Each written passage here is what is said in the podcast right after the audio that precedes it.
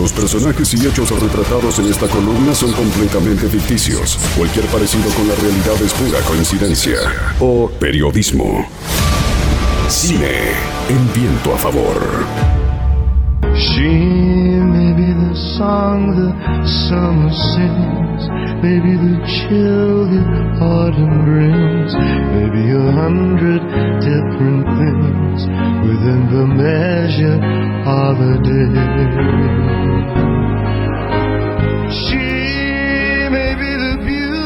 Señor Hernán Gil, ¿cómo le va? Bienvenido. Compañeros, ¿cómo andan? ¿Todo bien? Qué cortinita, papito, ¿eh? Tremendo. Es, creo que es la cortina de las películas románticas. ¿Por qué hablamos de películas románticas hoy particularmente? Porque el domingo se celebra el Día de los Enamorados. Quiero hacer algunas aclaraciones y poner pautas antes de empezar con esta polémica. Varias pautas. No sé por qué lo imaginé. Punto número uno, estoy totalmente en contra de cualquier día de, me parecen espantosos, me parecen la dictadura de la, de la sensación y de la impostación de un sentimiento un día y no los 364 días restantes. Y el Día de los Enamorados no es la excepción, parece que te obligan socialmente y obviamente, por supuesto, a nivel mercantil, en comprar unos bombones para ser buena persona, buena pareja, una ridiculez gra- absoluta. Gracias, gracias, Hernán. Nos reencontramos la semana que viene.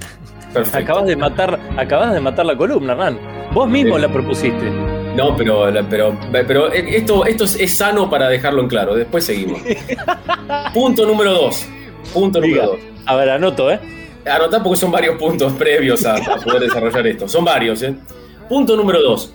Hay una diferencia entre la película romántica, la comedia romántica y la película sobre el amor o el drama de amor. ¿Se entiende? Por ejemplo, estábamos escuchando la cortina de creo uno de los iconos que es un lugar llamado Notting Hill. Un lugar llamado Notting Hill, claramente si uno piensa en películas románticas o comedias románticas, está como clásico, sin ningún lugar a duda. Ahora también Julia Roberts. Julia Roberts y Hugh el bueno de Grant. Hugh Grant. Exactamente, que ahora es malo, ¿no? Pero bueno, antes era bueno. Y la particularidad es que es un tipo de película, pero después hay muchas películas sobre amor que exceden a la comedia romántica donde todo termina de manera feliz y donde las situaciones son desopilantes pero terminan bien. Haciendo esta salvedad, yo me pregunto, ¿cuáles son las mejores películas sobre el amor que hay en el mundo y para poder disfrutar este fin de semana aprovechando el día de hoy para que sirva para algo, digamos? Antes que nada- ¿A, quién le estás preguntando? La- el- porque creo que mucho tendrá que ver con este, el gusto, la particularidad de cada uno. Totalmente, y por eso también lo dejo obviamente a opinión general, que cada uno dé sus opiniones. Yo menciono algunos clásicos que no están en mi lista, pero son clásicos si uno piensa en comedias o películas románticas. Claramente, la, que, la cortina que escuchamos es la de un lugar llamado Notting Hill, va a estar ahí. Otro clásico, Titanic, sin dudas. Otro clásico de estos, Diario de una Pasión. Me parece que es una de las Ay, películas que más Sí. que más reúne todos estos conceptos del Día del Enamorado. Ojo, no me disgustó, no me apasionó, pero no me disgustó. ¿Cuál es. Diario de una Pasión? ¿Winel Paltrow? No, eh, Diario de una Pasión es la de Rachel McAdams, la que ellos se conocen desde chicos, hay muchos ah, idas y vueltas, y no quiero contar, por si alguno no la vio, no quiero contar porque el final sorprende. vos sabés que cuando, cuando leí el, el título de tu columna me tomé la libertad de hacer no un top 3, sino tratar de jugar a adivinar este, y elegir otras que seguramente vos no ibas a tener ahí entre tus, este, en- entre tus recomendaciones. Está muy bien. Yo estoy mencionando los clásicos, ¿eh? Sí, Ahora, claro. Después les digo la- la- las mías. Secreto en la montaña podría estar ahí tranquilamente. Una película que me gustó mucho la primera vez, me gustó menos la segunda, me gustó mucho menos la tercera y cada vez que la veo me gusta menos. Eh, pero en definitiva puede entrar ahí. Una que es nueva, pero que también se ha transformado en un pequeño clásico, es Llámame por tu nombre, esta película que fue la Cenicienta de los Oscar, que es una coproducción entre Estados Unidos, Italia, Francia y Brasil, y que tiene mucho también últimamente de clásico en este tipo de películas. Realmente Amor, la comedia británica de Richard Curtis con un elenco, son como 20 actores extraordinarios, también ingresa. Otra, Leyendas de Pasión.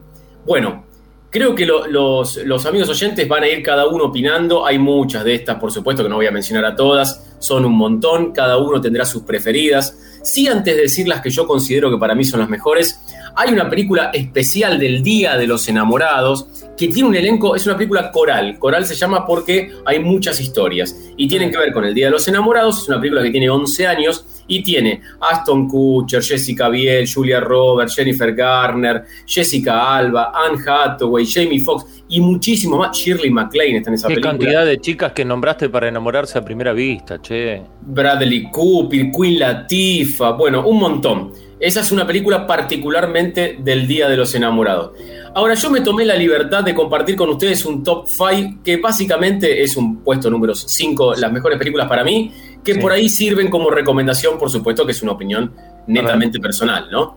Yo voy a arrancar el top 5 con una. Voy a, voy a arrancar al revés, voy a empezar con la quinta. Y es Sí. una película que vi hace bastante poco. Yo elegí un poco de cada género para que no, para no, para que no me encasillarme. Y antes que nada quiero hacer una aclaración. Odio las autorreferencias, pero lo quiero hacer. No tengo nada en contra de las comedias románticas. La otra vez, en un día post de descanso, vi cuatro seguidas y busqué las más, las más eh, representativas del género, inclusive que se puedan, y las disfruté. Pero las mías van por este lado. La primera es La La Land.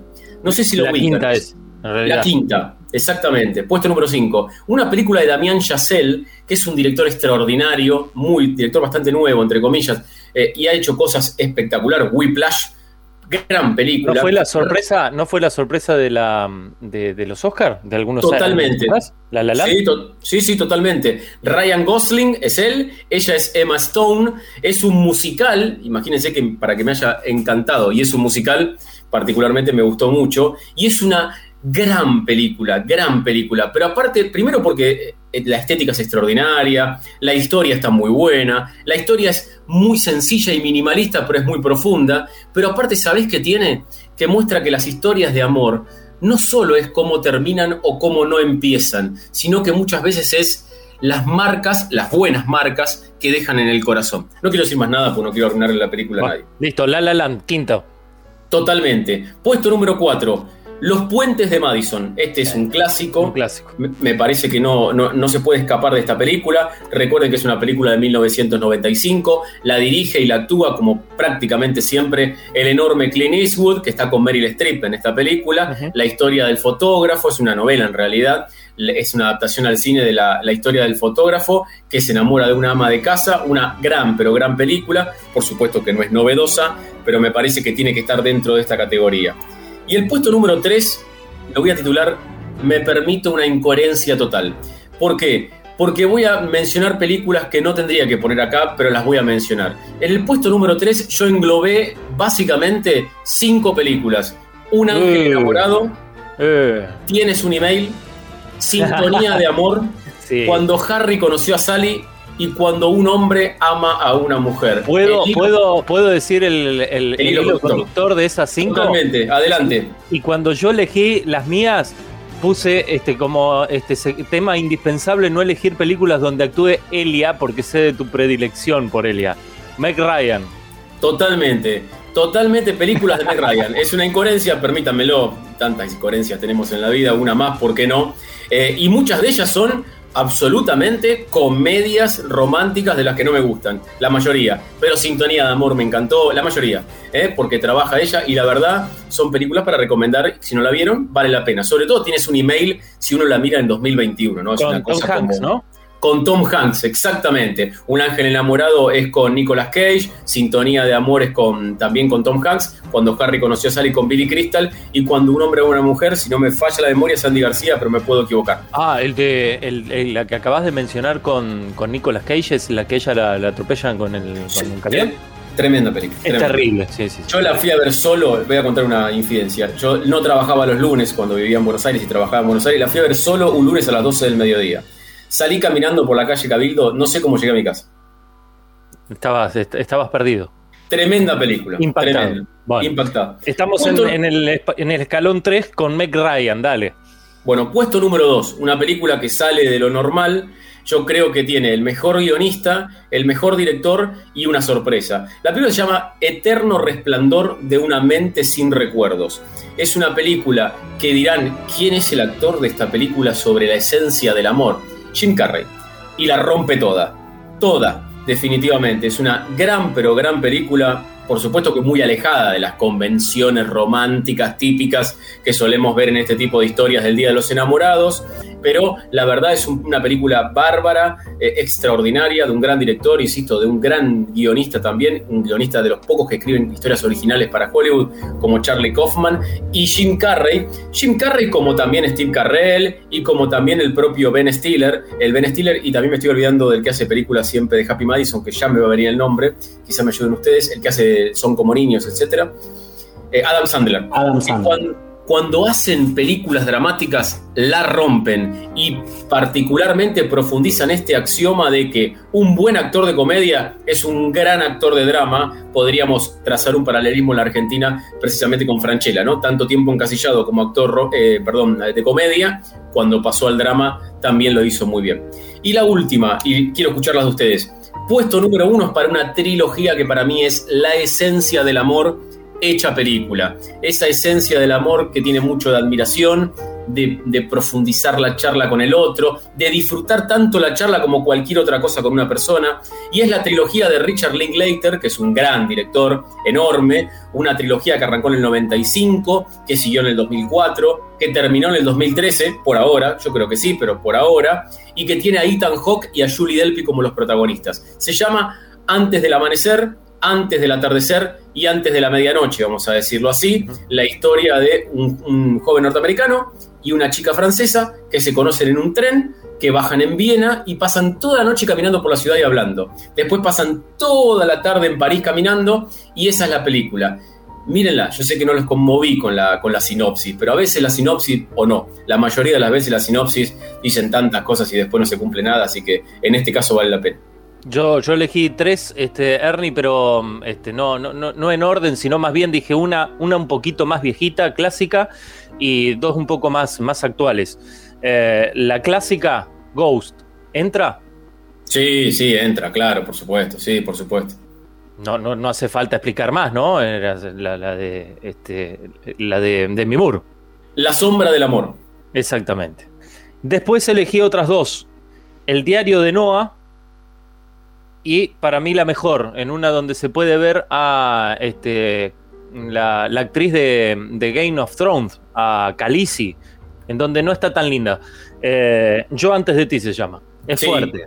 Sí, es fuerte la película. Sí, sí, es fuerte y, la verdad que está, está bastante buena. Sí, sí, coincido. ¿Y el Seba? Dos de ellas están atravesadas por la música. Una es la de Johnny Cash y June Carter, que se llama Johnny and June, Pasión y Locura, que obviamente es una película de ficción inspirada en una historia real, pero no es un documental ni una biopic, es un recorte de la historia de amor entre estos dos cantantes que la volví a ver hace poquito y realmente me parece muy, pero muy buena.